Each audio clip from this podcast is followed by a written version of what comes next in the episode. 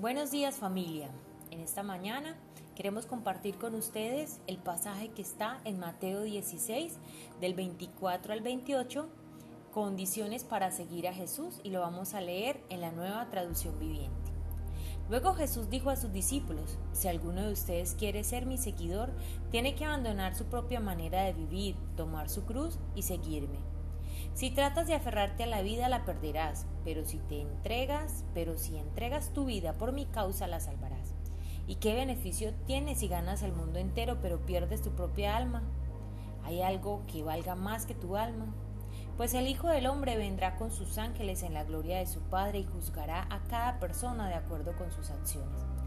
Les digo la verdad, algunos de los que están aquí ahora no morirán antes de ver al Hijo del Hombre llegar en su reino.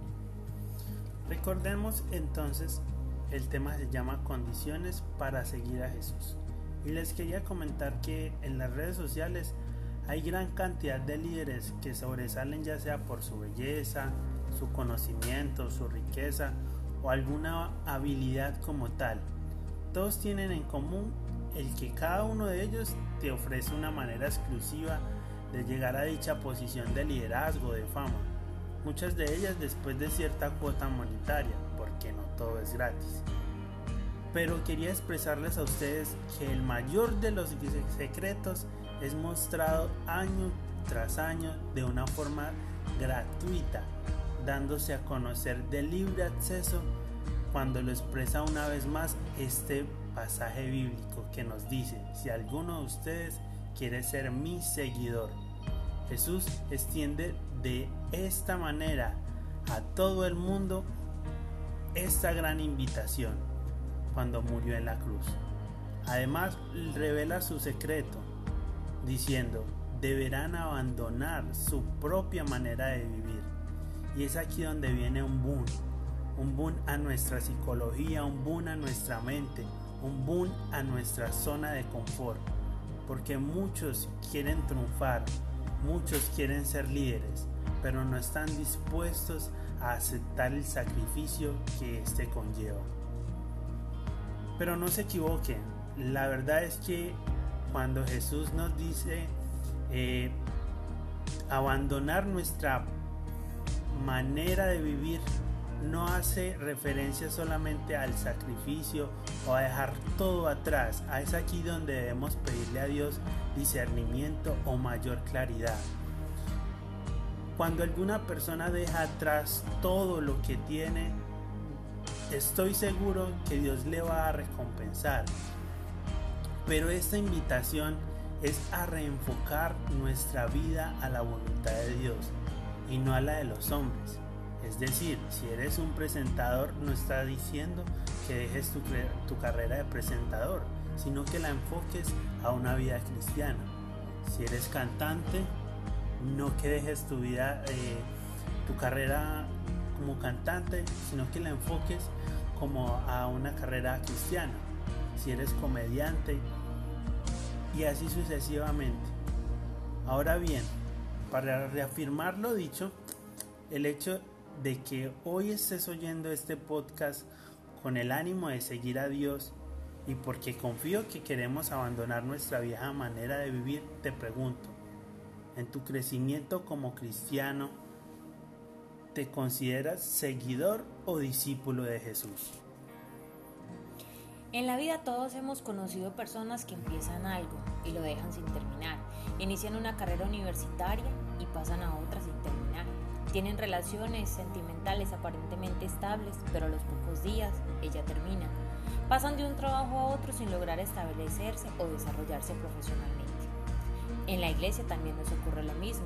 Algunos aceptan a Jesús como su Señor, pero después de un tiempo regresan atrás o inician un liderazgo o un ministerio y lo abandonan tiempo después. Esta es la gran diferencia entre un seguidor y un discípulo.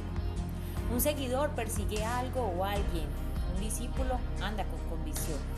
Un seguidor es oidor olvidadizo. Un discípulo es hacedor de la obra. Un seguidor vuelve atrás. Un discípulo sigue adelante a pesar de la adversidad o de las pruebas que se puedan presentar. Un seguidor no acepta la autoridad. Un discípulo obedece, sirve y complace a Dios. Un seguidor tiene un compromiso cambiante. El discípulo se aferra a su compromiso y sale adelante sin importar lo que esto represente o cueste. Entonces, en esta mañana nos preguntamos, ¿de qué forma podemos dejar de ser seguidores y convertirnos en discípulos? Esta palabra de hoy nos lo dice con tres cosas importantes. La primera, negándonos a nosotros mismos. Y eso no quiere decir que no podemos soñar, planear y ambicionar grandes cosas, sino que éstas deben estar alineadas a los planes de Dios más que a los nuestros. También implica la negación de la carne, de esos deseos engañosos que muchas veces nos desvían en camino y nos llevan a pecar. Lo segundo es que debemos tomar la cruz. Tomar la cruz es aceptar el llamado de Dios en nuestras vidas, viviendo bajo sus mandamientos, obedeciendo su palabra y llevando el mensaje de Jesús con amor a los demás.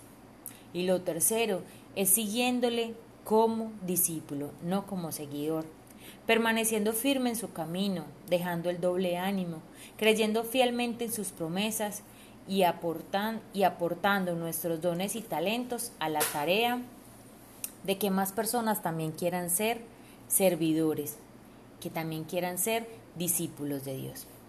En Santiago 1, 22, 25 dice, no solo escuchen la palabra de Dios, tienen que ponerla en práctica. De lo contrario, solamente se engañan a sí mismos. Pues si escuchan la palabra pero no obedeces, serías como ver tu cara en un espejo. Si te ves a ti mismo, luego te alejas y te olvidas de cómo eres. Pero si miras atentamente en la ley perfecta que te hace libre y la pones en práctica y no olvidas lo que escuchaste, entonces Dios te bendecirá por tu obediencia. Para finalizar con este mensaje queremos resaltar también el versículo 26 en este pasaje que estamos leyendo en la lectura de Mateo, y es que nos exhorta a que cuál sería nuestro beneficio si ganamos el mundo entero, si vivimos por nuestras pasiones, por los deseos de la carne, o si tenemos todas las riquezas terrenales, pero al final nuestra alma se perderá. Nuestra alma tiene un gran precio, que no hay riqueza que la pueda comprar. Dios hoy nos ha dado las herramientas para ser discípulos, como la Biblia, la oración, el ejemplo que hemos recibido de otras personas, líderes, pastores las experiencias pasadas y sobre todas estas cosas, su Espíritu Santo, que es el que nos guía y nos ayuda cada vez que le necesitamos, porque recordemos, no estamos solos en la lucha de ser discípulos. Él ha prometido que estará con nosotros todos los días. Así entonces, hermanos, vamos a orar y a pedirle a Dios que nos dé discernimiento, esa capacidad de encontrar todas aquellas cosas que nos están alejando de la buena manera de vivir para Dios y convertirnos en unos discípulos de honra, instrumentos útiles y agradables para su labor. Así que en el nombre de Jesús le damos toda la gloria y la honra. Amén. Amén. Feliz día familia.